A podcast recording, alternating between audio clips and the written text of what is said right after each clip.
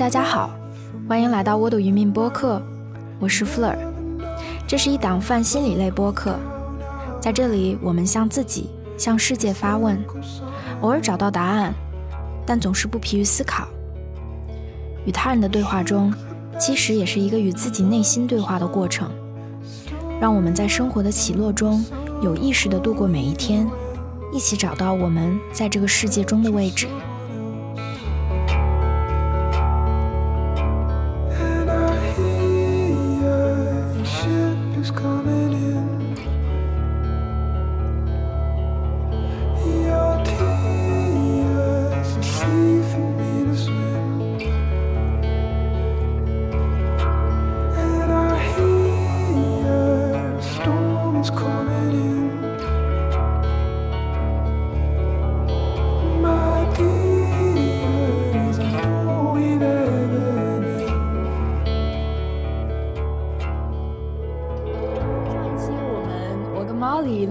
关于啊逆文化冲击，从逆文化冲击啊谈到了自我，谈到原生家庭、人际关系，是我就是是我们是对我来说最近几期之后，就是大家听到之后比较有感触的一期，大家留了很长的评论，然后。在毛里的播客，在我的播客，我其实都有看到，然后就非常非常的感动。大家会写好长的一段话，然后说能够就是联系到我们俩的经历，啊，所以非常的开心。然后就跟毛里，我们俩打算把这个系列继续的做下去，从文化的角度去聊一聊自我，聊一下啊自我察觉、成长和各种各样的议题。然后呢，就欢迎毛里回来。嗯，欢迎 Fleur，非常感谢 就能跟大家再次相遇，然后也有机会和大家分享。嗯，我其实非常期待我们能够把这个系列做下去，因为很少能够找到能够一起聊这个方面的话题的小伙伴，而且有那么多的 sparkling，所以我觉得非常期待。对，然后其实我们想每一期都会找一个不同的一个角度吧，不同的一个切入点，去讨论关于文化和自我。然后我们上次播客之后也建了一个小社群，然后跟大家也会经常的聊一聊，呃，看看大家的困惑，大家所他们呃所有人其他不同的视角所带来的一些。啊，一些自我就是生活当中遇到的议题、遇到的困难、遇到的需要解决的事情，然后也希望能有更多的小伙伴加入，然后跟我们一起讨论。如果能够从大家的经历当中能够也征集出来一些大家想听的话题，我们也会很开心，一起从那边开始就开始讨论。其实，嗯，对，然后。这次 Molly，你说，哦，我我觉得特好，想点个赞，点赞，对对 对，我觉得，而且我我我看社群里小伙伴也有会分享自己经历的，所以我相信这些自我整合、自我适应，不管是文化之间、代际之间，甚至可能是认知之间的这种整合，我觉得都是一个很好的，嗯，讨论的话题。对，而且我觉得。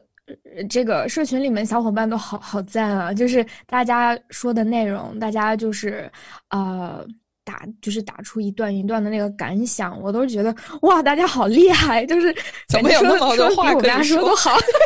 怎么有那么多话可以说？对，其实将来也有可能说，如果真的想跟我们加入我们讨论的社群的小伙伴，其实也可以邀请大家一起来做播客，一起来讨论。啊，是我觉得可能是一个非常有意思的一个小的一个小 project 这样子，也欢迎大家去啊 reach out 我们，如果有有表达欲望，有想跟我们沟通的，可以一起来聊，一起加入我们。嗯，对，OK。然后那这一次呢，我其实挺想跟 Molly 一起聊一下，因为啊，就是我最近听了那个海马星球的那个播客嘛，就是嗯，在西北的女孩，然后穆斯林啊，她是在土生就是土生土长的穆斯林文化宗教里面出来的一个女生，然后她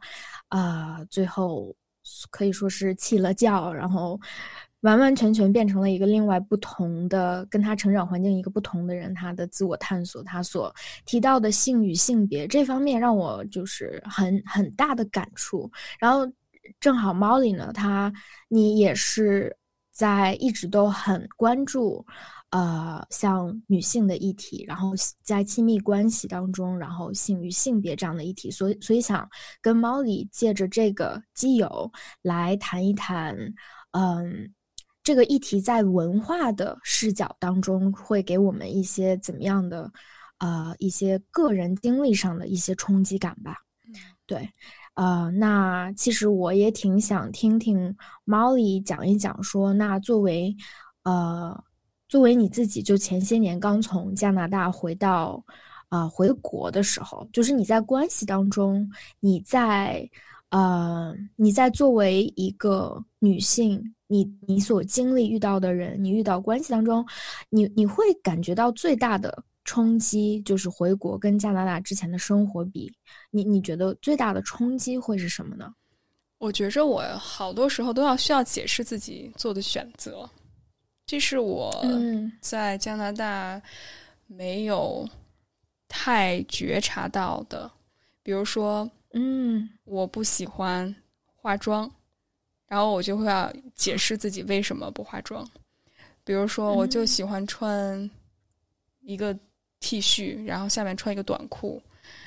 嗯，穿人字拖出门，然后我就需要给大家解释为什么我不会穿上裙子，穿上非常职业的装扮出去。然后我也需要解释，为什么我会选择某一些不挣钱的行业，然后我去做一些无偿的奉献，比如说去做义工，比如说去帮助一些弱势群体，就这些我个人的选择，或者是代表我自己价值观的选择，反倒是需要跟别人解释为什么，因为我会发现国内的价值观太同质化了，就是太一致了。女性要长得漂亮，身材好，要穿的非常职业，然后要化妆，要变得特别年轻，然后要结婚生子，要有一个体制内的工作，类似这样。但是我说的可能有点绝对了，但是确实哦，还有去网红店拍照，嗯，就是这些这些所谓女生应该做的。很同质化的东西，我都不喜欢。然后我做了其他选择之后，大家就会问我：“你为什么会这么做？”然后我就没有办法解释，我就说我就是这样想的，我就喜欢这个样子。然后大家就会说：“你太不一样了，你太不对了，你得改一改自己。”然后我就觉着莫名其妙了。我说：“难道我喜欢？我觉得这样是对的，就有错吗？”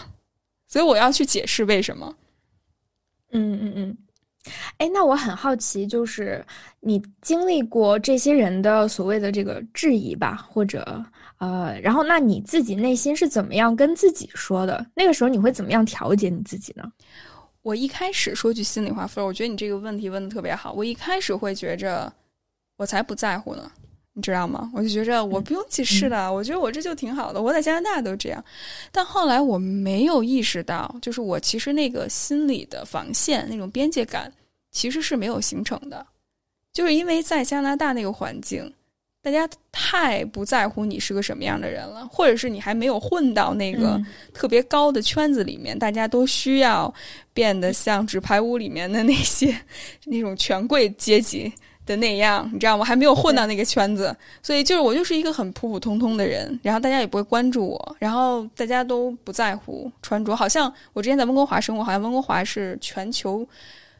呃，发达国家品味穿衣品味最差的一个地方，就是你会瑜伽裤，然后配一个小 T 恤就出门，然后大家就会觉得这是最 dumb 的搭配。可能对于很多英国人来说，或者法国人来说，都觉得加拿大人怎么就跟农村人一样？当然，这是是一个玩笑话哈。就是加拿大人真的被有名了，就是没有存在感，非常的 nice，而且什么都不讲究。嗯嗯，对，所以我。我那个时候，我就觉着，那我就这样的呀。然后没有人质疑过我，所以我回来之后，一开始我不在乎这些东西，但后来你没有意识到，这种社会的价值观、对于审美的观念，或者对于一个女性的认知，它是潜移默化在影响着你。如果你没有觉察到，你没有这种反抗能力的话，真的是不进则退。然后到一段时间，我就会迷惑，我就会怀疑自己。我说：难道我是真的不够美吗？不够自信吗？不够好看吗？就当太太多的人去评价你，去给你一些负面的反馈的时候，特别是你没有去批判他，你没有去抵抗他，你真的会认为，就你就突然发现有一天，一个内心的声音告诉你，你真的不够好。你应该穿这些，你应该穿那些。你看大街上的广告、地铁上的宣传、周围人的言谈里面，Fleur，我看你特别想回应，就让我让我想到一个，我我听到了，我去参加过一个呃台湾的咨询师，就是卢美文，他的一个 workshop。然后他他当时在分享，就是他在台湾也工作，然后他在美国，然后两地这样跑，啊，然后他说他在美国的时候就穿瑜伽裤，然后在台湾的时候他会下意识他都没有意识到自己他会穿长裙，就是长裙就是把腿全部遮住的那种，嗯，然后他说他是在某个时间点突然意识到说他下意识的在台湾不太敢穿瑜伽裤，然后。然后他就他就突然间醒悟了，他说：“哎，怎么会这样？我我完全他都不知道自己有意识，我就很能理解这种无意识的，嗯，那种。其实你你对你自己行为，像有另外一个声音一样，在你的内心当中说：‘哎，你应该怎么怎么怎么样？’就是无意识的一个一个变化，真的是，嗯嗯，没错没错，对。然后我后来到一定程度，就我一直不知道为什么。”我就觉着很不对劲儿，然后一直到最后，嗯，我会，我有一度非常诚实的说，我变得其实挺慕强、挺拜金的，对，嗯。然后我就会想成为那些所谓光鲜亮丽的人，然后想去迎合那些有权有势的人，然后甚至希望能够，我真的，我真的，我有一段时间是迷失了，然后，呃，这种迷失我并没有说。纸醉金迷不对，我想强调一下，我相信很多人追求那些纸醉金迷的东西，如果他们很享受的话，他们觉得那是他们自己追求的话，我非常尊重他们的选择。但是问题是我不是这样的人，我发自内心，我就是一个，其实我是一个很善良、很有同情心、很愿意共情的人，但是我。没有意识到社会环境在 push 我到另外一个极端。当我去了那边时候，我去一直在很辛苦的勉强自己成为那样的人，戴着一个面具，然后去迎合他们，去成为他们，然后再去贬低那些不如我的人。所以一下子我正好转经历了一百八十度的转变，然后我尝试去成为一个社会上所谓的正常的人，或者是一个主流人士，甚至是。主流中产以上的人，我尝试去那么做，但后来发现我一点都不开心。嗯嗯，对我我也是，而且是我觉得挺近期的，就是刚回国的，就是回国之前那一段那一段时间吧，就去年。呃，我我的我的目标就是在来到上海之后，做一个那种主流的都市丽人，就是大家有着。体面的工作，然后跟各种公司的就是各种客户、乙方或者甲方去沟通洽谈，然后去做这个 business，然后在有光鲜亮丽的生活，很小资，然后就也想找个这样的工作，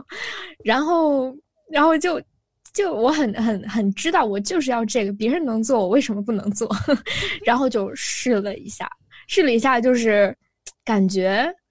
哎，其实感觉我我能做，我可以，我可以做的很好，就是我可以做的跟别人一样好，但是我自己觉得很难受，就是我我如果平时我想花时间去学学这个东西的话，学我的那个行业所在的东西，我我宁可我宁可花那个时间学一下啊其他的，学一下我感兴趣的，我就是觉得哦，那在这个上面花时间真的是。让我觉得是在浪费我的时间，浪费我的对我来说啊，所以那可能也不会做的那么好。如果没有真的全身心投入的话，然后当时就觉得哇，那算了吧，就是一个很很极端的。但是我觉得极端其实有的时候挺好的，嗯，就你如果不去，你不去真正的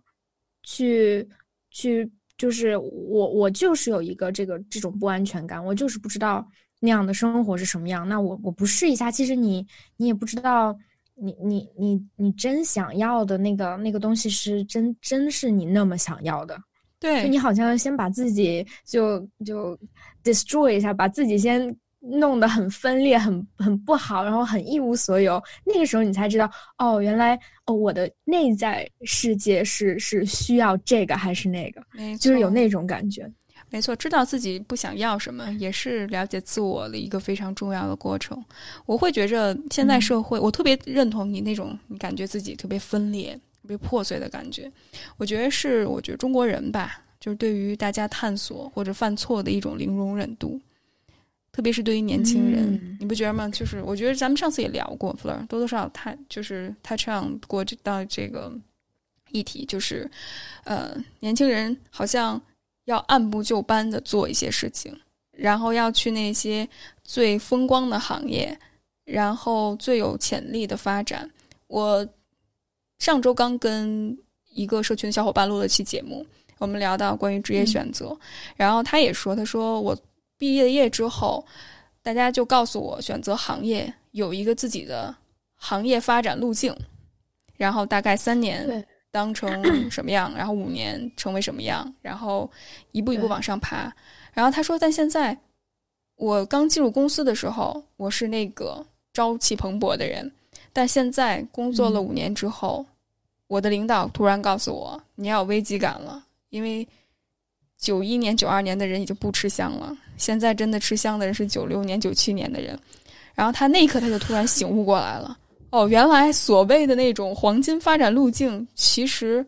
就是在为资本打工，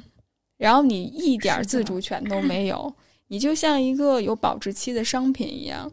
当过了保质期之后，你就会被扔掉，你一点价值都没有。然后他那一刻他就觉着，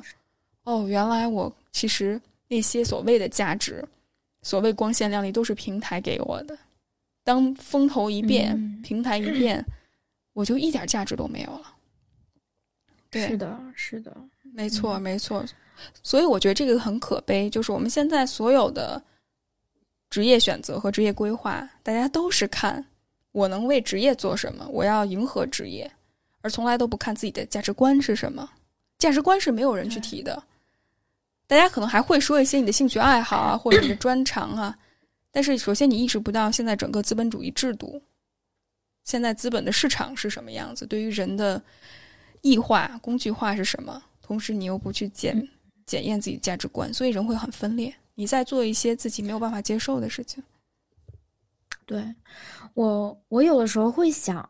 我会我能够想象到，其实一个人在在这个资本的这个就要职业的这个阶梯要不停往上爬的这个过程当中，我觉得一个人是很焦虑的。就其实。会感觉好像你并没有任何的选择。如果你逃，你不你不玩这个游戏了，你退出，那那等待的就是无尽的不确定性和你可能会失败，可能一无所有。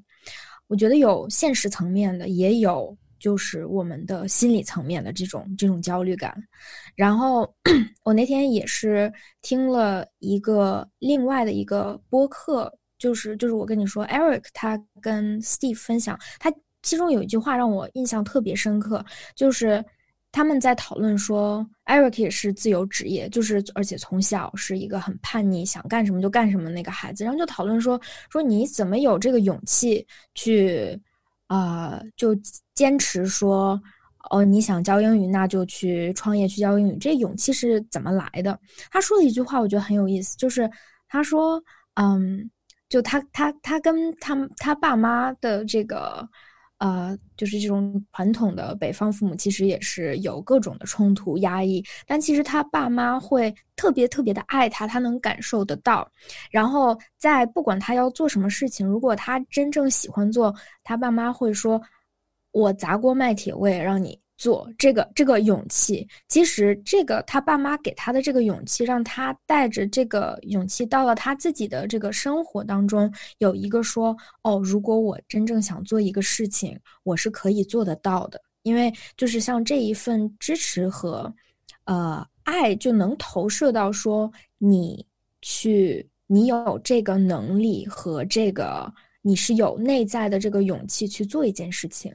然后。就让我觉得又是谈到爸妈的事情，就是他跟他爸妈好多冲突，但是他其实说到这件事的时候，让我特别的感动。就是我觉得可能我们很多父母都是同样的，啊，可能会有一些矛盾，有些冲突，不理解。但是我我能够在他的父母上看到我自己的父母和我觉得很多人的父母，就是这一份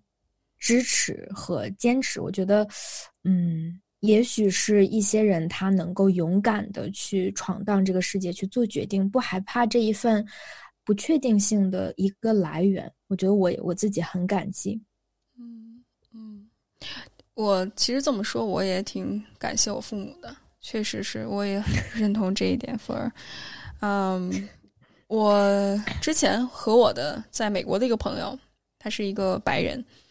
然后我们俩聊，我就在抱怨我的父母。我说：“哎，你不知道我们中国父母有多么控制欲多么的强，然后，然后会列举十大罪状。”然后他就说：“他说我听出来，我就感觉，其实你父母知道有一天，特别是你爸爸，你爸爸是个那么传统的人，他知道有一天可能你做了这个选择，把你送出国，就意味着你价值观会混乱。”你会走上一条非常不传统的路，但是他依然选择放手。他说：“这难道不是一种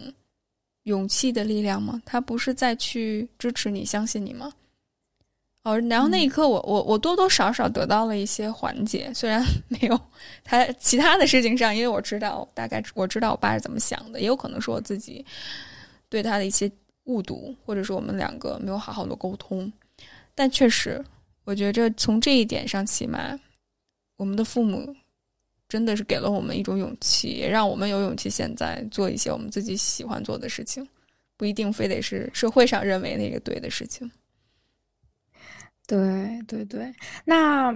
其实那如果抛开，嗯，像。呃，像穿衣服呀，然后像怎么样去 present 你自己啊？其实我最近有一个感受，就是，嗯，也是算听了海马星球那个那个播客的这个感受吧。其实他谈论了说，作为一个女性，作为一个女孩，你去长大，嗯，其实有很多事情会体现体现到关系当中，就是你是不是一个，嗯。就是作为一个女性，大家会有很多的一些期待和和标准，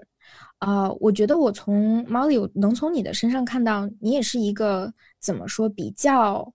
呃，用那个词啊，比较强势那么一个人，嗯，就是我不知道该怎么，我其实我不知道该怎么定义他，但是我我能够看到你做事情的时候的那一份自信啊、笃定啊，去主导你想你想你想要一个什么样的生活状态，你跟人的交往也是，呃，能够体现出来。其实让我想的是，那在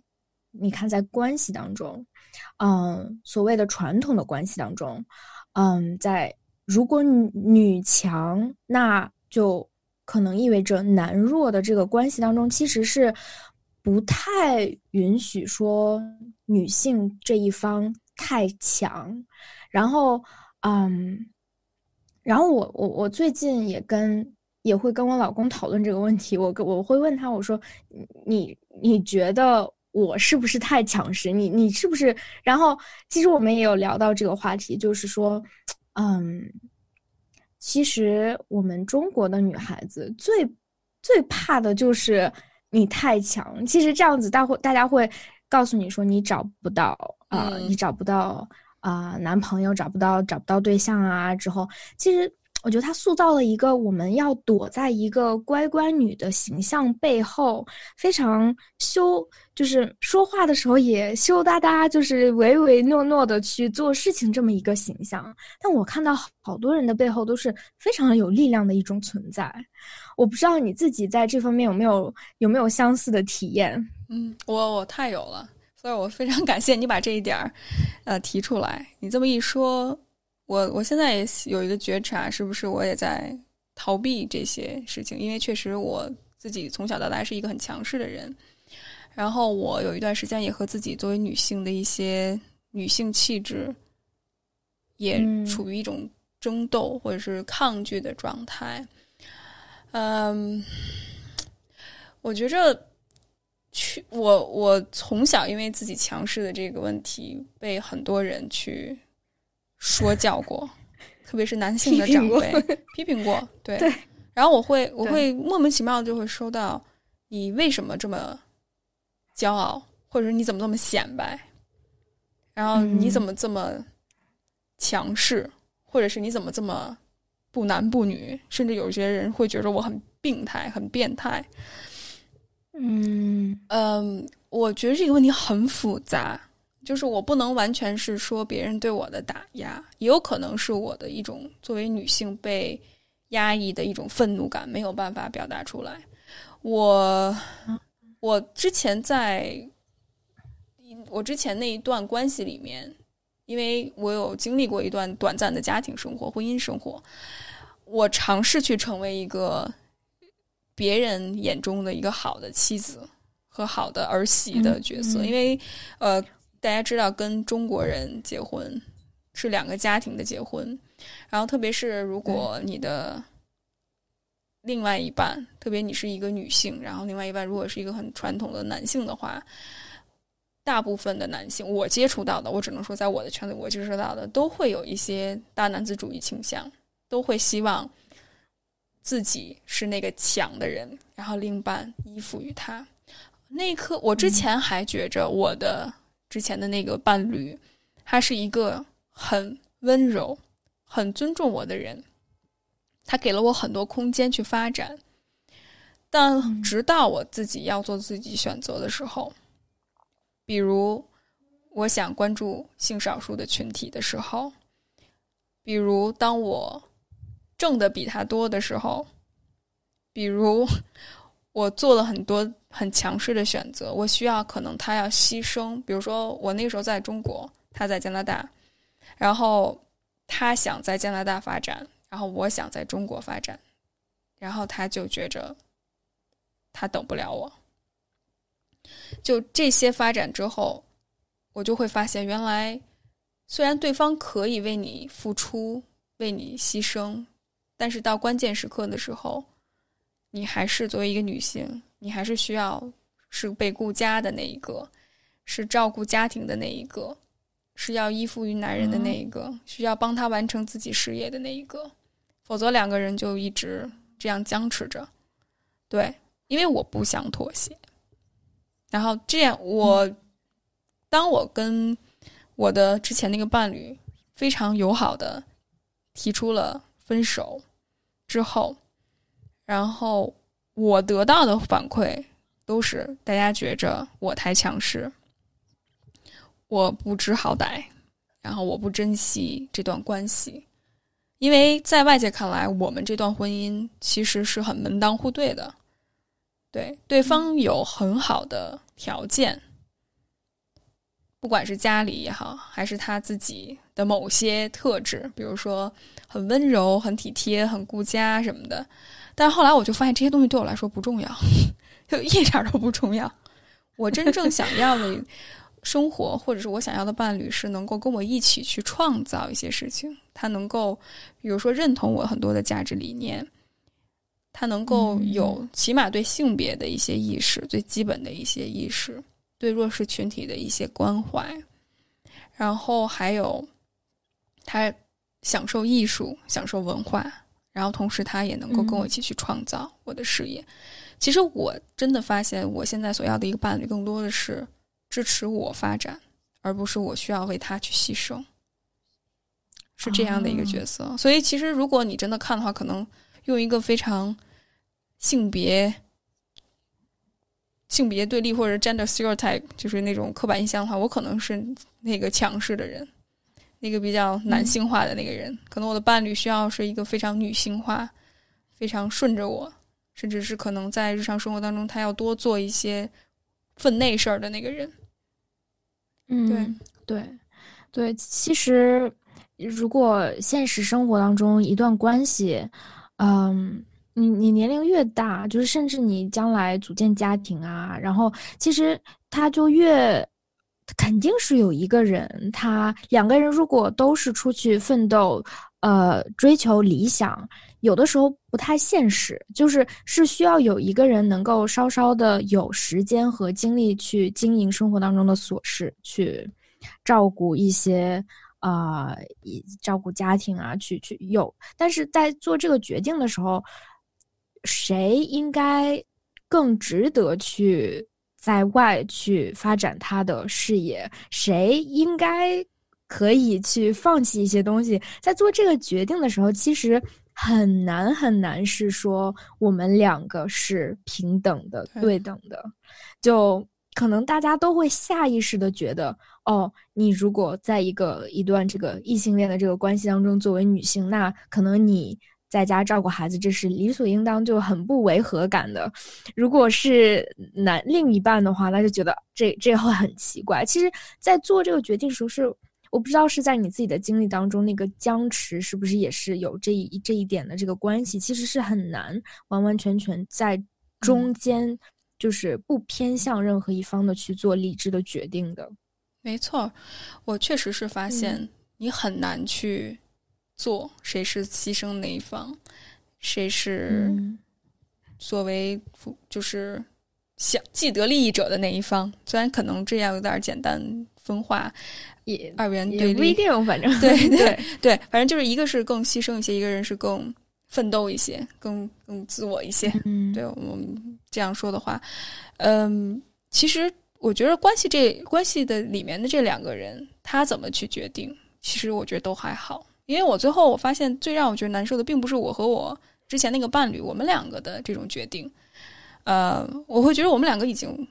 达成了一致了，就很快，其实就是 OK。如果你觉着你的事业更重要，你想在那边发展，然后我的事业在这边更重要，我想在这边发展，然后我们两个又需要亲密关系，又需要支持的话，那你就去那边找你的另外的一段新的关系，我就在这边去寻找能够给我提供这些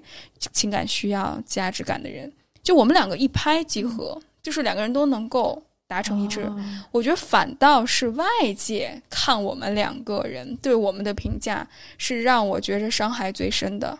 就是我们两个自己都还没事，对吧？就是 就我们俩自己都还无所谓呢。然后，但是外界，比如说他的家里的人就觉着我，因为他们家很传统，而而且是非常传统的呃北方人。是大家族的那种，你大概能理解，嗯，对。然后他们就会觉着我不懂事儿。我记得那个时候，我刚跟他，我们两个呃进入婚姻的时候，然后我第一次见他的父亲，他父亲还说说我的伴，我的我之前那个伴侣是家里的长长长孙，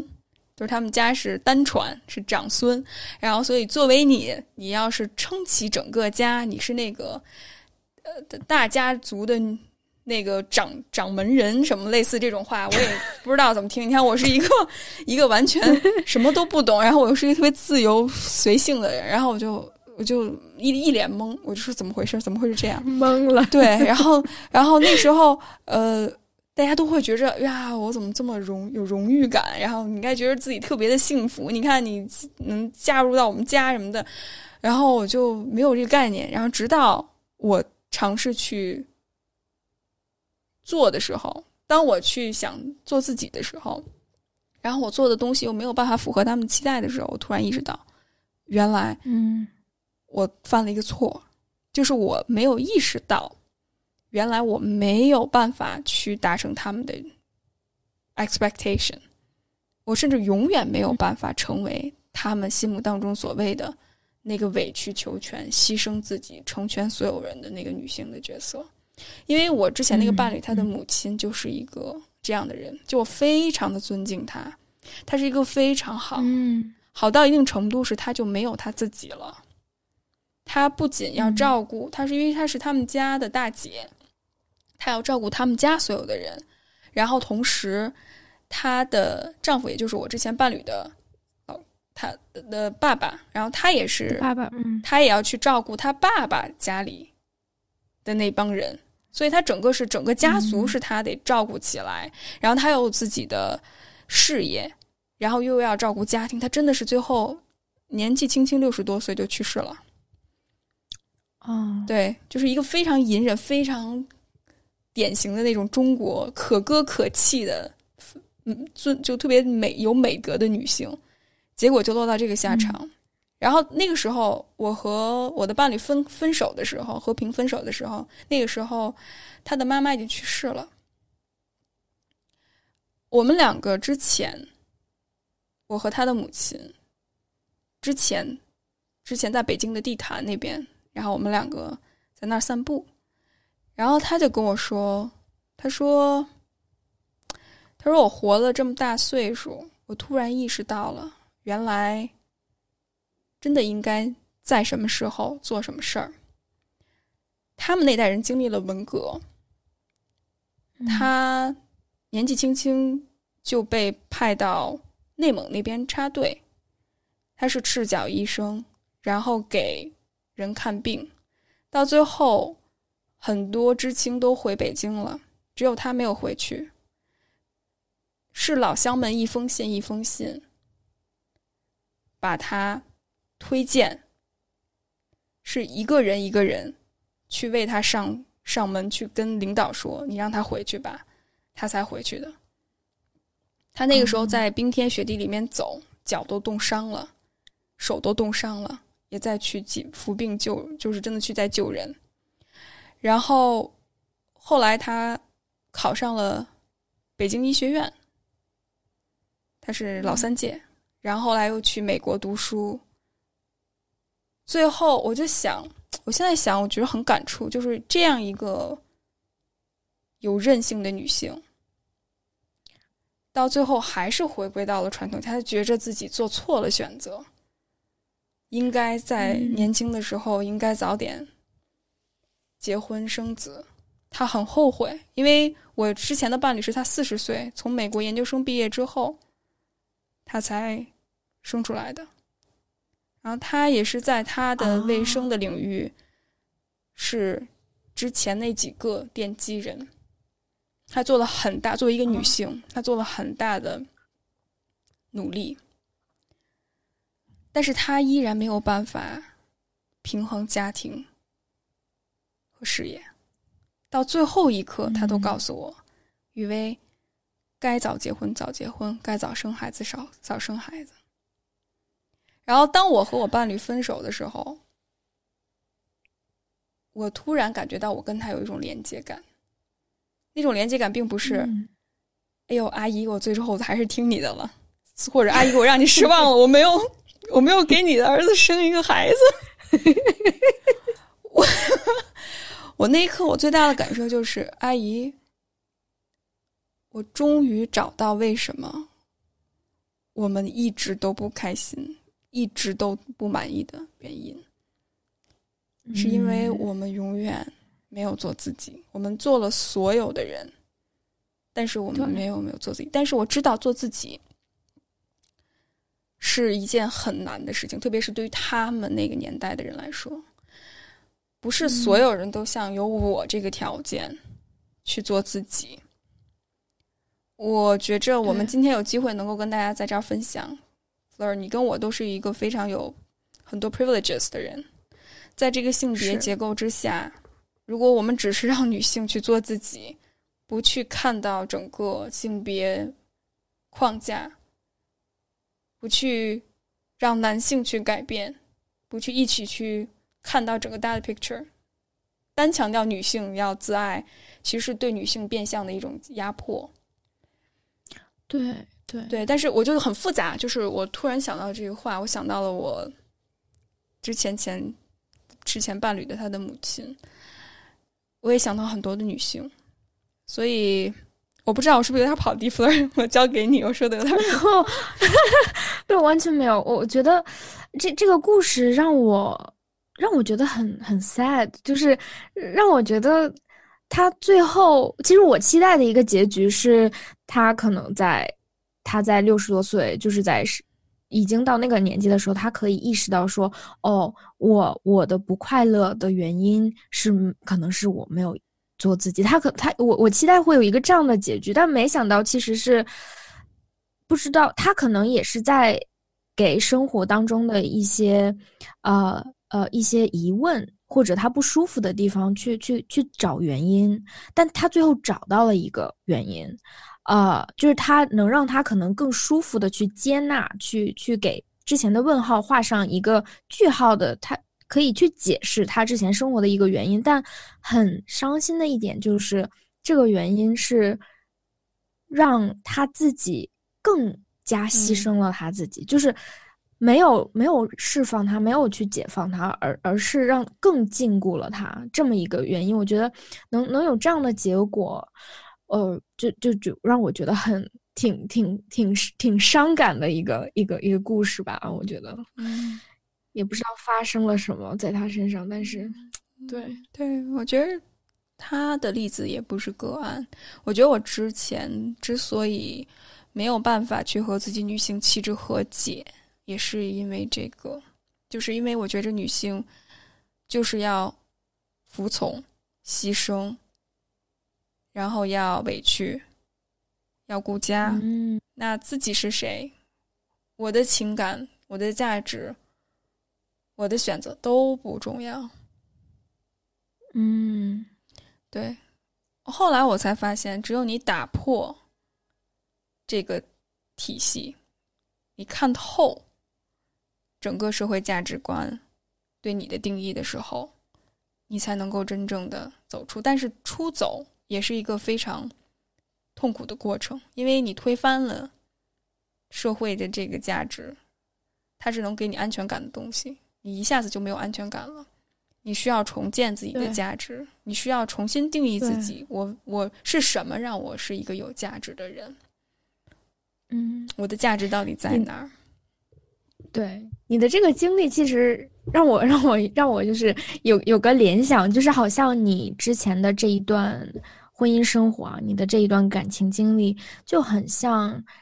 你之前在，假如说在消费主义，或者在你你回国之后想做一个中中上中产的那个人，就很像。其实你是全身心的把自己扔在了一个未知的一个世界里，你去尝试，你去你就试一下，说那给我作为一个女性的一个期待是这样，那我就去做一下，我去，我这我就是去做一个好好妻子，好。好儿媳，看看会怎么样？其实我觉得这这是有很大的一个勇气，在你在一个未知的状态下，你去把你自己放在生活当中去活一下，然后你自己试出来说：“哦，不合适，这样子的我不可以。”对对，虽然在情感上，我觉得是一个很大很大的创伤吧。对于一个人，我觉得我自己可能都没有办法去想象、去理解，但是。但是我觉得可能听就是感觉是一个对现在你来说是非常好的，有有一部分好的一个经历，就是它是很重要，就是不可或缺的一一个经历吧，让我这么想。嗯，我我非常认同这一点，Fleur，就是你不去探索，你不去尝试，它永远会成为你的一个遗憾，哪怕尝试了，你受挫了。你就知道，OK，这不是我的选择。但是起码每一个人都应该有选择的权利。嗯，我自己在辅导人的时候，我会接一些有路关系的来访者，然后他们会在一个非常有虐恋倾向的一个关系里面，受到对方的 PUA。但是，你就你明明知道他们好像是要跳到这个坑里面，万劫不复的坑里面。我之前也是想过，我想救他们。我说你们要离开，没有好的结果。但是当你这么说的时候，其实我后来才发现，你再去变相的去 PUA 这个人，什么意思呢？就是当他们想去尝试的时候，如果你不去尊重他，其实你就犯了他有毒伴侣一样的错。就是他的有毒伴侣，就是因为去否定他，去否定他的感觉，去侵犯他的边界，才会让他变成现在这个样子。那如果你做同样的事情，其实你和那个有毒关系的人没有二，就就就是都一样。对，所以对，我觉着我能做的就是告诉他，不论你怎么做，我都尊重你的选择。我能做的是减少你的伤害。那即使你选择继续在一段有毒关系里面，我告诉你，结果可能会是什么样子。那我能做的就是帮助你去 set 好一个合理的期待。就你希望对方改变，你希望对方不去背叛你，你希望对方对你有共情心，你希望对方不去打压你，你希望对方不去虐待你，可能性很小。所以你要合理期待，甚至有的时候你需要去冷暴力处理、冷处理对方对你的一些情感的虐待，比如说他向你发脾气，他辱骂你，他打压你的时候，可能你就需要。在此刻隔绝自己，啊，甚至当对方去控制你的时候，当他不控制你的时候，比如说当他不在家的时候，你可以做一些选择。当对方说，呃，你比如你最喜欢吃意大利菜，他会说意大利菜都是屎，只有西班牙菜最好。那你可以在他不在的时候，你去自己吃西意大利菜，你去享受它，你去感受它。你去做自己，对，所以我觉着这种做自己、这种自由的选择是一个人最主要的彰显和体现。如果你把这一部分都否决了之后，那其实你也在 PUA 他。我觉得我们这个社会，我为什么总是在说我们社会就是一个 PUA 的社会，就是在于我们对于人的选择，大家的容容忍度是很低的。当别人想去探索、去做不同选择的时候，所有人的选择都是你不对，你是错的，选择打压，而不是多去问一个为什么，或者你需要什么样的支持和帮助。你是出于真的是对出于尊重这个体制，或者出于去 reinforce 这个答案正确答案，还是你真的想去帮助对方成长？因为成长必定是是要犯错的，是要做选择的，而且犯错是最好学习的一种方式。你看我们。做考试的时候，高考之前我们要做多少套卷子，就是为了去犯错，检验自己哪些知识点做的不好，所以未来会更好。你看那些反倒是一直特别乖、一直特别主流的人，等到中年的时候，他们会产生中年危机，是因为他们年轻的时候太压抑自己，没有犯过错，没有尝试过，没有发现过自我，所以到一定程度他就会爆发。对对。对，对我觉得很难的一个点是在那些人，他告诉你说你不能犯错，你应该怎么样，你怎么样做最好。的那个时候，他背后有一个很强大的力量，是我对你好，而且他们是真的有，他是真心对你好。我们父母那就不用说了，像老像你遇到的老师啊，他其实是发自内心的对你好，所以他这个整整整套的所谓的 PUA，它形成了一个系统，它是适应性的系统，就是他可以这样对你，然后你能。Get 到他的好，然后你又允许他这样对你，所以他整个一套系统下来就是一个，呃，怎么说，就是共谋，就是 两两方都接受了一个非常适应性的一个一个做法，呃，就就就就变成了一个现实，我们都没有意识到就是那样了。没错，对，嗯，像我。啊，就是我，我最近，因为我我之前一直很喜欢做瑜伽嘛，然后，呃，来到上海之后一直都没有机会，我就前两天去去了一个线下的一个瑜伽瑜伽课瑜伽工作坊，然后，呃，然后那个老师呢，你一看就是很很有热情，很想把这个课做好。那个那个老师他的做法就是，其实瑜伽的一些体式啊，然后他会告诉你说你要。你要用那个滚轴去拉伸你的这个肌肉，你应该怎么做？然后他说，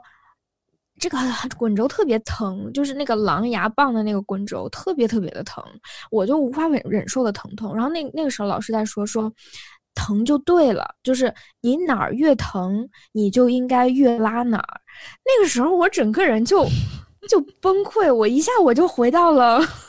小学的时候过去，我不知道能不能叫创伤啊，但是 就是我那个时候整个人就很崩溃，我就是觉得我为什么要我我这么疼，我这么难受，我为什么还要做那个事儿？我当场我就我就我就那个就就。有气就放弃了，我就坐在那儿，我就我不拉了，怎么样？我真的受不了。然后当时我就是觉得我特别生气，我我在我就是觉得我小小的时候，我曾经的经历当中的那个愤怒感、那个压抑感。在当时，那个老师非常友好，非常告诉你说：“我为了你好，你这个哪儿疼就对。”那个时候我就觉得我爆发了，爆发出来。我那个时候特别生气，我觉得如果我真的能表现出来，大家肯定不理解。我说这人怎么了？但是当时我就想想出了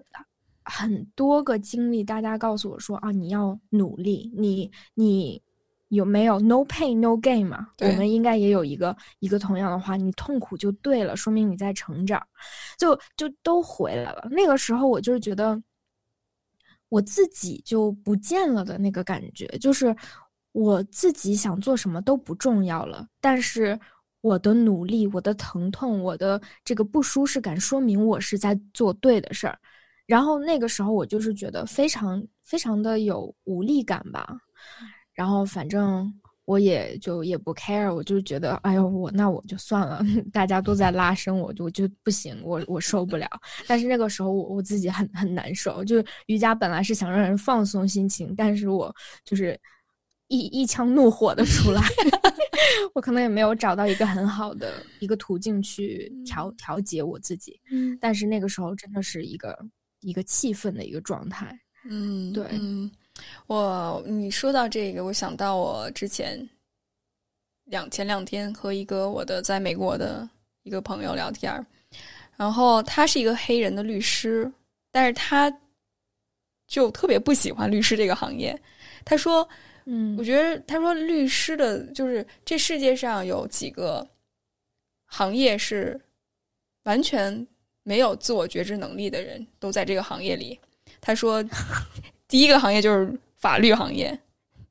第二个行业 IT 行业，第三个行业金融行业。就这些人，真的一点自我觉知能力。当然，我觉得，我希望我们听众应该没有这方面的小伙伴，可能会吐槽我们。你可以把这段话估计也是那种真心喜欢，就是心之所向，也许。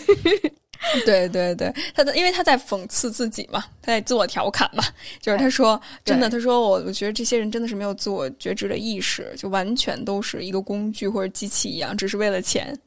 然后去压榨自己，压榨其他人。嗯，然后他就说，他说，但是我一直想把法律和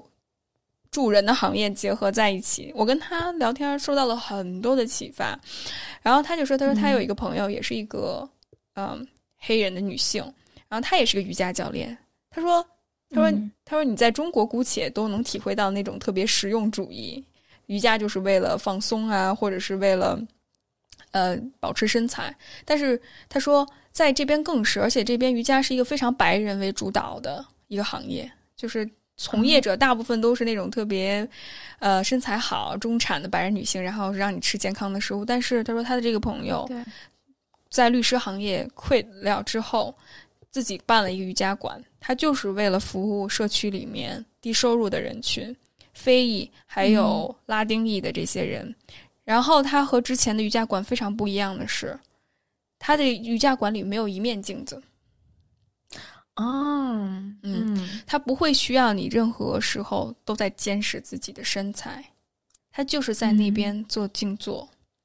然后去呼吸，调整呼吸，去释放你的情绪，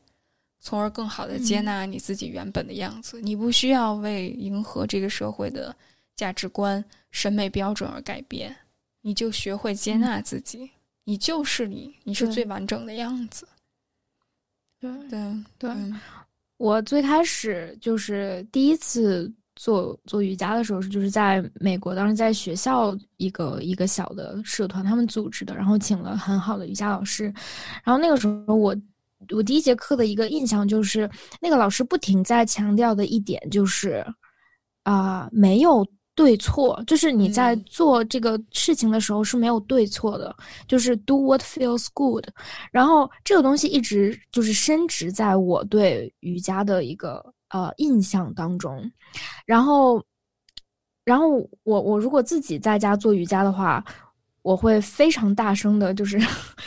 深呼吸或者怎么样，就觉得会吵到，就是就如果邻居听到，就会觉得哇，这人怎么了？但是这才是真的我释放的一个途径，这也是可能对我来说瑜伽的一个能能够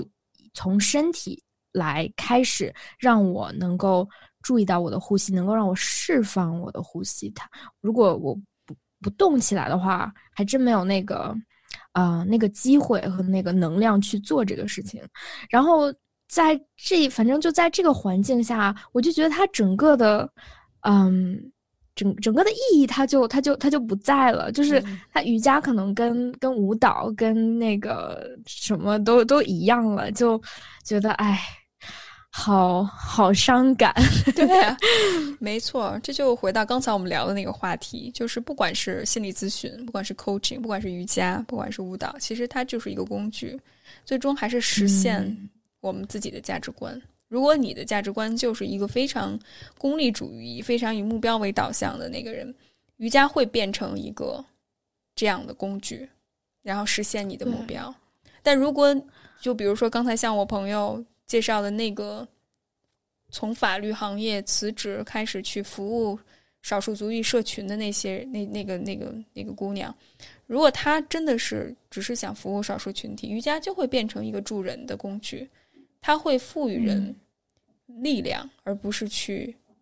强迫人去变成一个大家认为好的人，或者去迎合某一种主流的审美标准。所以工具就在我们手上，看我们怎么去用它，这个很重要。对，我觉得真正的，如果你对自己诚实的话，我们的文化当中，甚至我觉得在在美国也是同样，在北美吧也是同样，就是你要更努力、更好，你你要能吃苦，能。就是你在不断的成长，就是这这个是好的，这个是在价值观当中非常非常好的事情。但其实那同样，如果你用这个标准去要求你自己的话，那其实你是没有办法找到你自己真正真正要什么的。我觉得我最近的一个一个非常坦诚的对我自己的发现，就是我我一直。以为或者我身边的小伙伴们都是非常有能力、非常强的，就是女生朋友啊，都是很独立，就是事业上非常成功、非常有能力又非常有野心的人。所以我在很长的一段时间告诉我自己说，这个是好的，这个是呃值得拥有、值得去追求的。我也是这样的一个人。但是其实我如果最近的一个发现是，如果我真正对自己诚实的话，啊。我也想慢慢的去接受和承认这一面，就是其实我是一个非常享受，并且我的价值是存在很大的一部分是存在在关系当中的。就是其实我在很小的时候就知道，我想，嗯，我想有一个幸福，就是可能很平淡，但是我自己真的很开心、幸福的一个家庭。嗯，我觉得，但是这个东西真的是。满满的我，我觉得我隐藏了，隐藏了很多年，就我自己都不知道。就是我觉得这个是不好的，我觉得这个是不是独立女性？这个不是，嗯，这个不是那种我想成为的人。但是直到最近，我真真正正的去稍微接受我自己这一面之后，我就是觉得特别的轻松，也能也能看清楚说。我之前在我在事业上的追求，我对我自己的规划，我我我到底是想什么？我其实其实从来都没有有一个对啊成功或者地位或者怎么样的一个追求，我其实没有，我其实就是想简简单单的做我喜欢做的事情，而已。他做的做的好，做的不好，其实我对我自己没那么高的标准。然后我突然间就觉得啊，这样子好好放松啊。但是同时，我我我会有一个内化了的声音，就是觉得哦，你可能不够努力，你不够独立，你不够，嗯，不够好，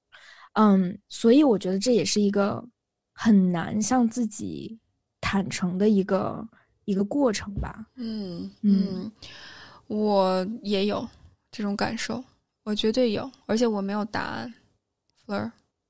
我没有答案，我没有，我甚至有的时候分不清，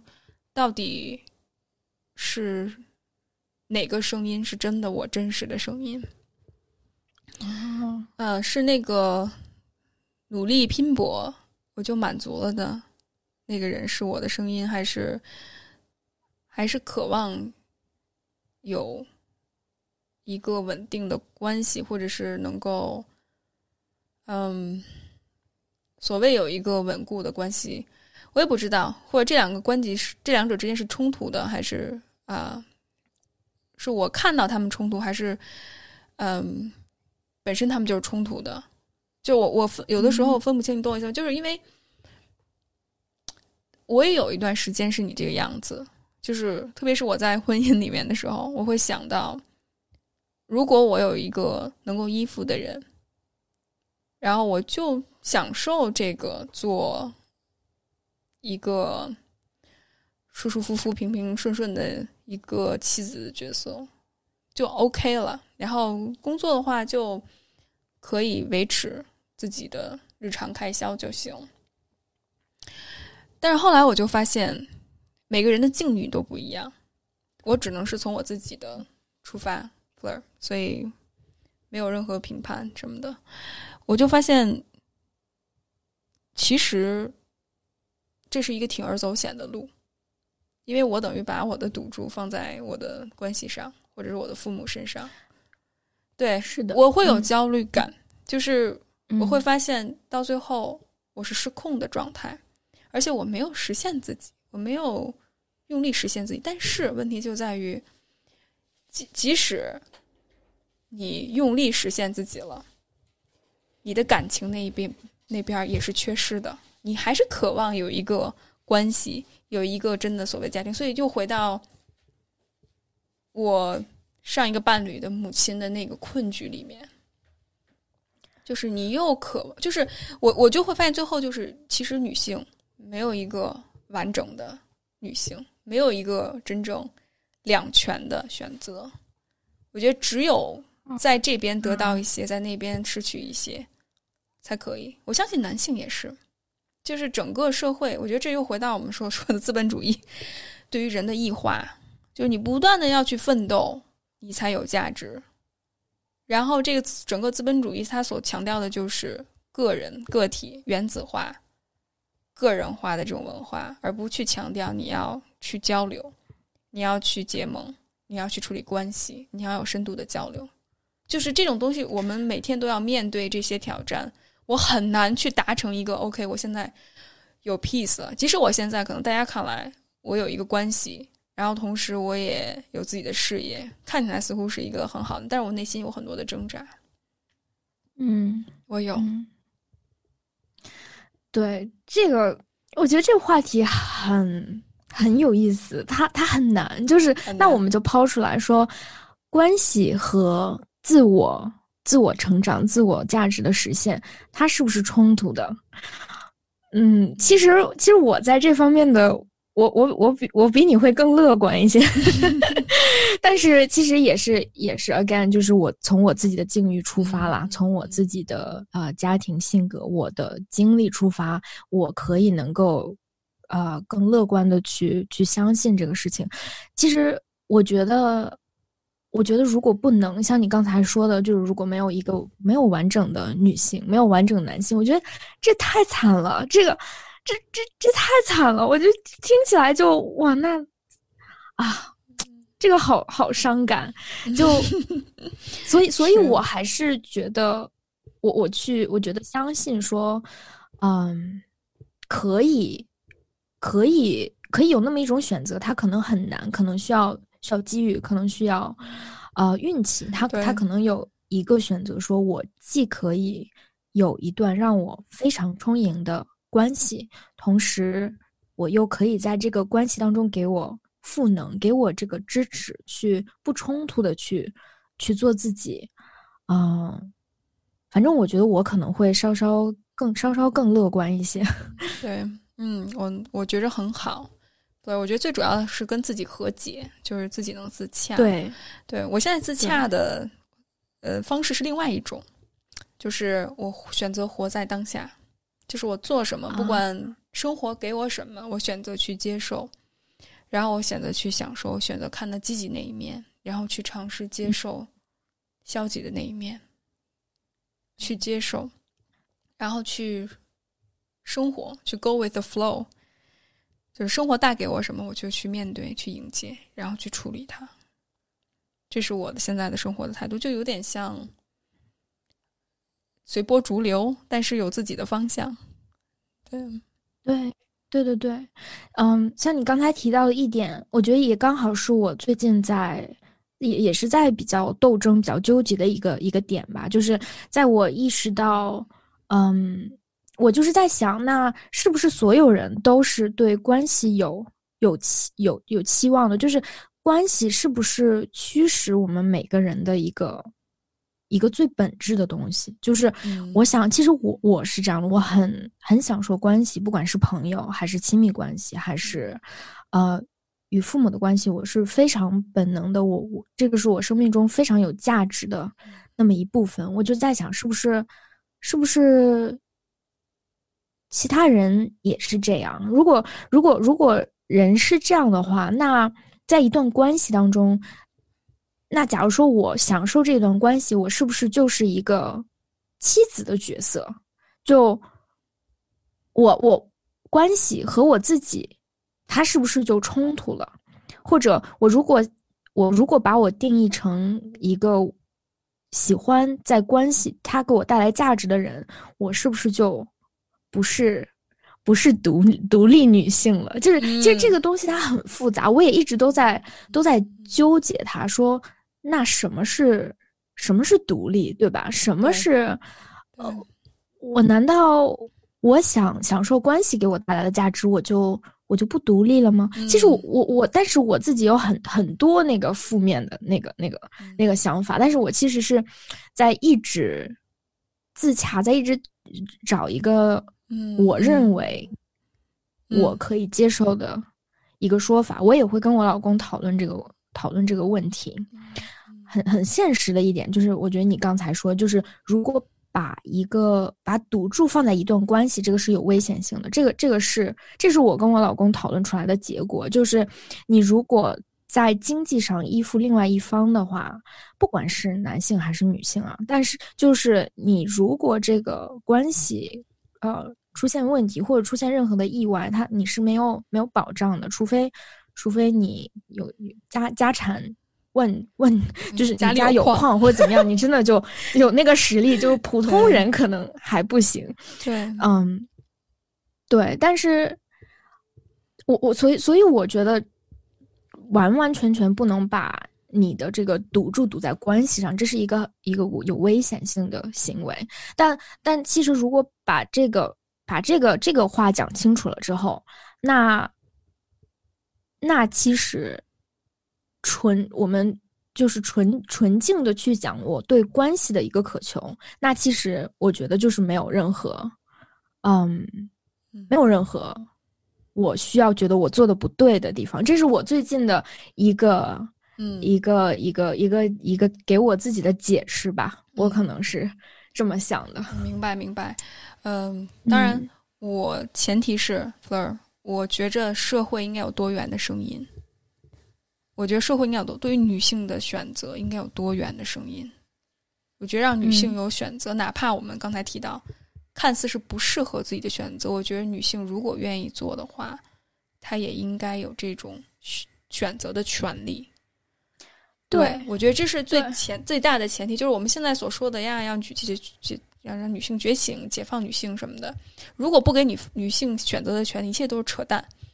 就是如果我们把所谓新女性就定义在你一定要月收入五千以上，然后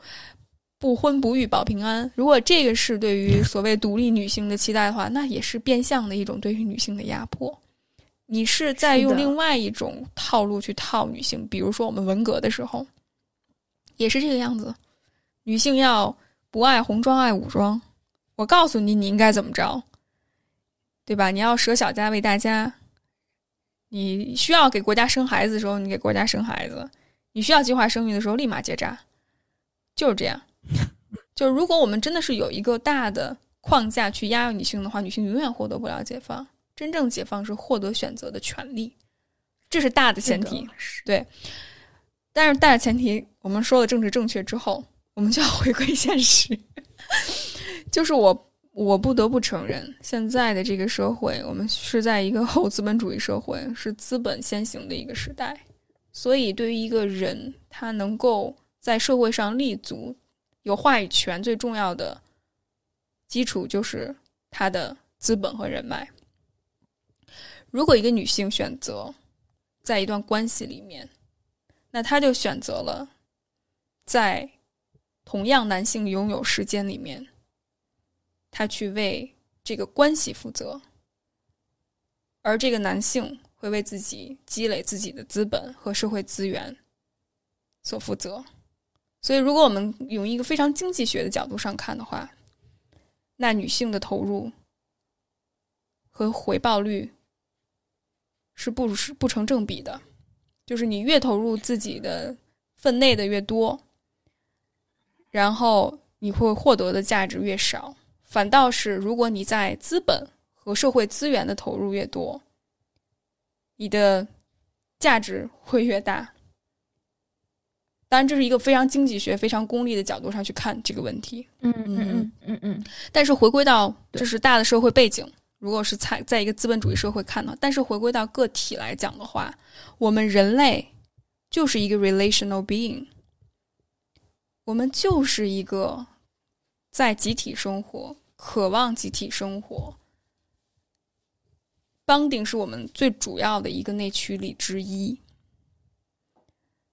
那对于浪漫爱，或者是对于对稳定婚姻关系的一些想象，我觉着也是非常正常的。但是还是看个体的选择，有些人可能真的很幸运，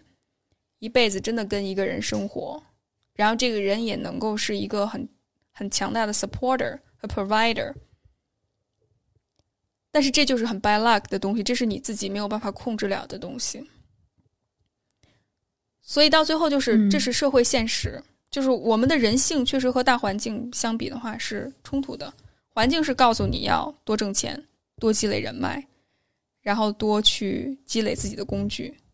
生产资料。然后我们人的本性是愿意和谐共处、合作，不去竞争。所以这两者之间是有一个本质的冲突的。所以我们只能在这两个极端的中间选择一个平衡。如果你完全被工具化也不行，你会丧失人性；但你完全依赖关系，你可能会冒险。冒很大的险，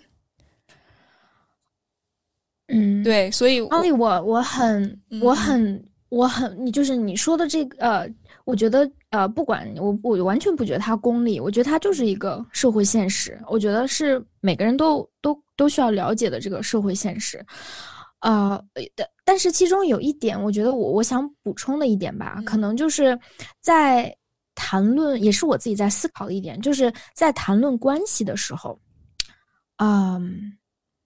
在谈论对关系的付出的时候，我们可能很下意识的，因为我们看到这样的例子，会想到说，那等于是牺牲，等于那你为关系付出就没有办法为你自己去付出。嗯，我这也是我一直在考虑的问题，就至少在我自己的这个生活当中，啊。我觉得我可能也是比较比比较幸运，但我我不知道这么说会呃可不可以啊？但是我我就是觉得，其实我还恰恰没有感受到，就是以我自己个人经历来说，我还真没有感受到关系和我自己有任何就是有有冲突。就是假如说我如果说呃很享受关系给我带来的价值，嗯，那我要牺牲要付出，我就不能够去做自己。我我的我的感受就。还刚好恰恰相反呢，我我就是觉得说，我有了这一段关系的支撑，我好像更有勇气，更有能力去追求我自己真真正正想做的东西。嗯嗯嗯，我觉得这会给我非常大的一个力量和和和和一个让我内化了的我可以的那种。那种感觉，嗯，但是也是从个人个人经历来说啊，嗯嗯，所以明白，嗯，所以我我我觉得我我觉得我自己是很幸运的一点，就是我在这个时候去做选择的时候，我是非常自由的，就是我我我不管说我有呃多大的。我我不管说，我我想把我的事业做得多好，还是我觉得 OK 就好，这个是我的一个选择，而不是说我不得不，因为我牺牲了，或者啊，我或者我我我牺牲了我的呃事业，我去发展我的关系，或者我牺牲了我的关系，所以我才能得到我现在这么好的事业。其实我觉得我我现在的感受是我我怎么选都都还好，就是。我可能会有，我会有这种感觉，但当然，我觉得这也是我个人的一个经历。嗯嗯，我觉得这就说到一个很重要的点，这也是我想最后说明的，就是以自己的需求为出发，就是不要任何社会的价值对你的定义去出发。嗯，就是因为每个人的境遇真的不一样，Fleur，就你现在处于一个非常自由、有选择的境地。但我也特别想 acknowledge，就是因为很多人其实并没有像我们有这种条件和机会去做自己的选择，所以我想去去认可、去看见这帮人。嗯，所以我把这个大的条件、大的社会环境、大的背景跟大家去说，但我这么说的最后的目的还是去成就自己，不要为。让关系让你去服务关系，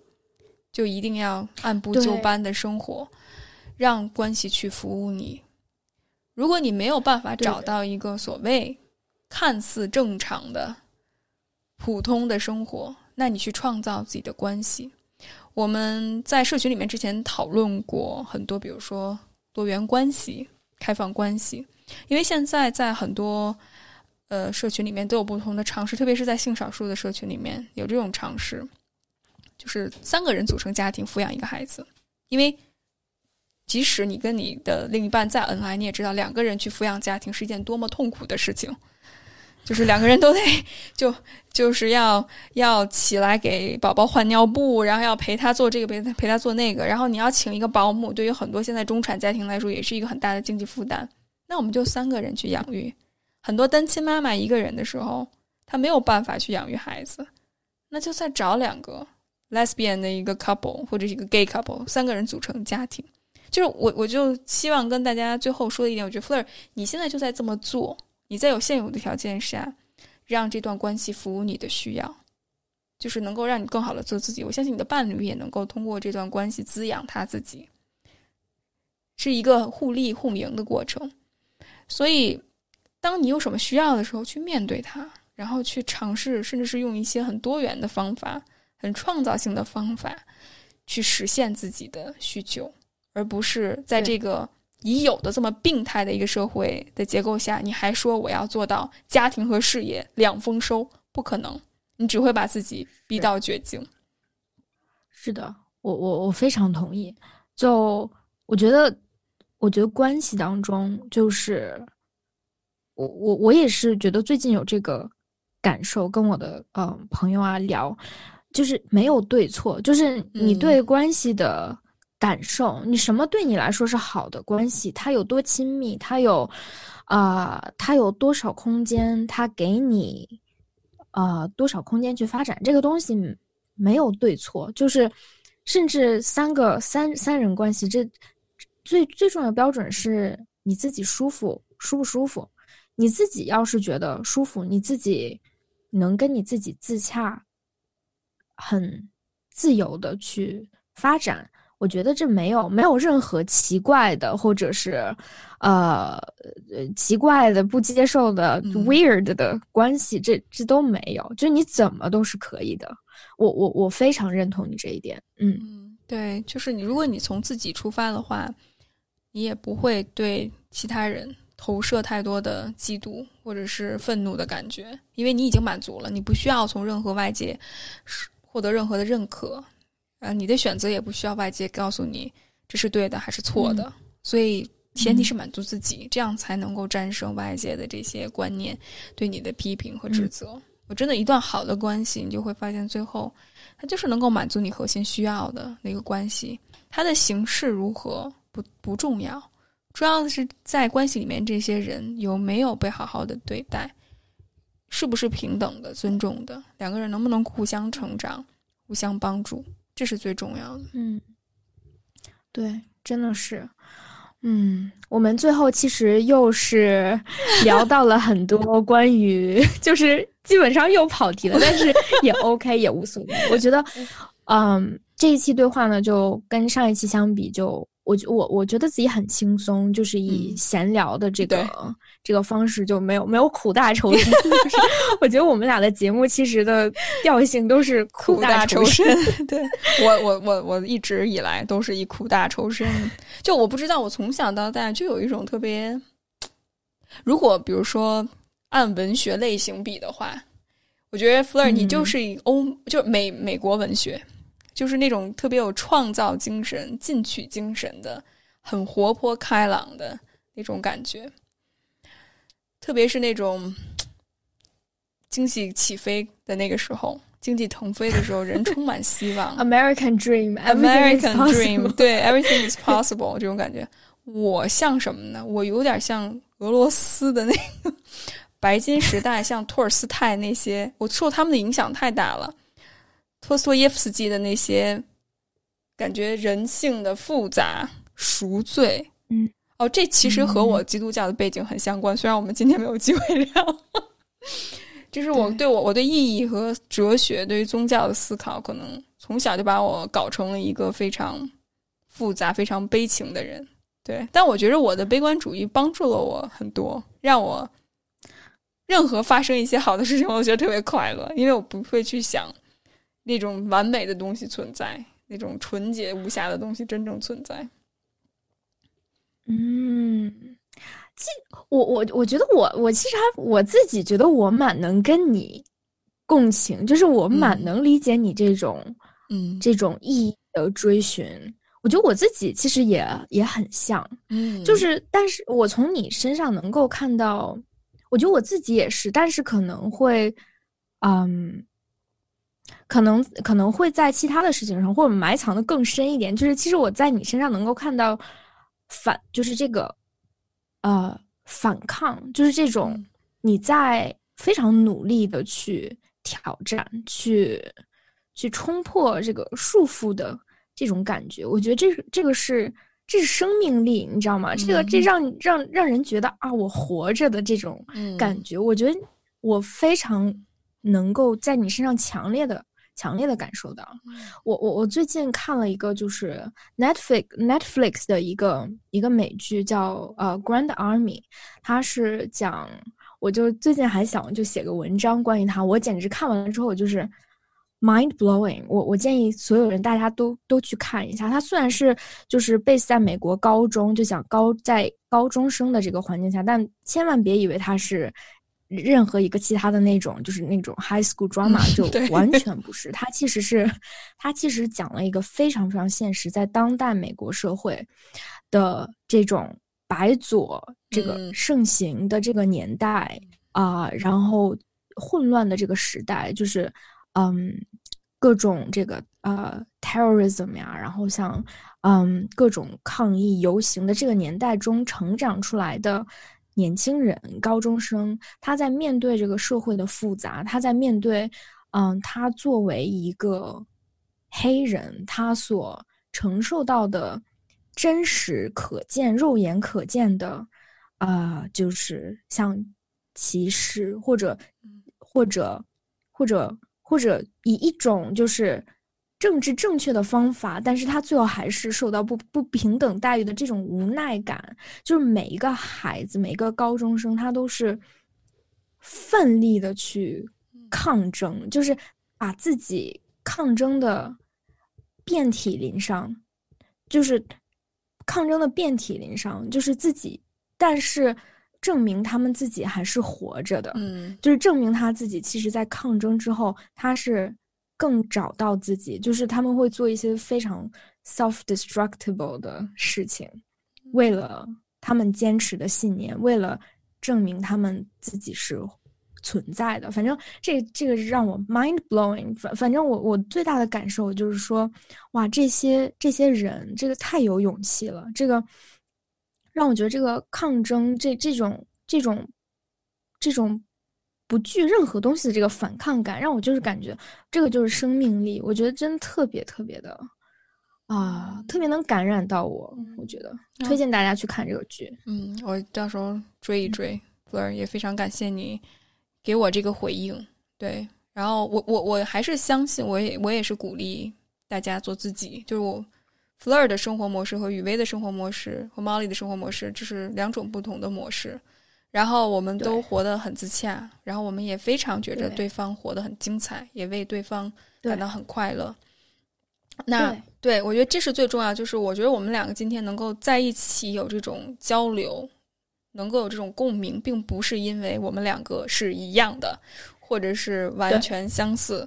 正是因为我们不同，然后我们能够从不同当中找到更核心相同的东西，就是对于比如说真理的追求、意义的追寻，还有对于幸福生活的一种渴求，对于公平公正、对于助人行业的这种热爱。我觉得这是真的把我们紧紧相连那东西，而不是比如说我们都觉着结婚很重要，或者是。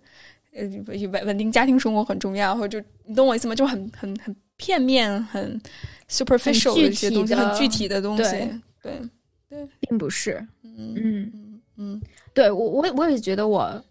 我很享受播客的一个一个东西，就是每一期嘉宾，我每一每一次对话，不是因为我们相同，而是而是正因为我们不同，所以能够其实能够也让我看到我。的意识的一个一个边界，或者我的呃局限性，这个这个是对我来说非常打开我自己的新世界大门的一种体验，所以我觉得这也是也是播客这个对话的一个很很有价值的地方吧。所以我觉得毛里说特别好，这也算是一个 take away mess message，就是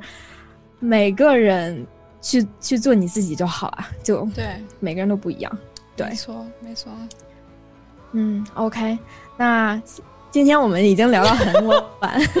期待下次跟 Molly，我们可以，我们可能会从一个另外的不同的视角继续这个对话，然后也希望更多的大家小伙伴们一起加入我们，好吧？好，那我们今天就这样，拜拜。谢谢毛狸，拜拜。拜。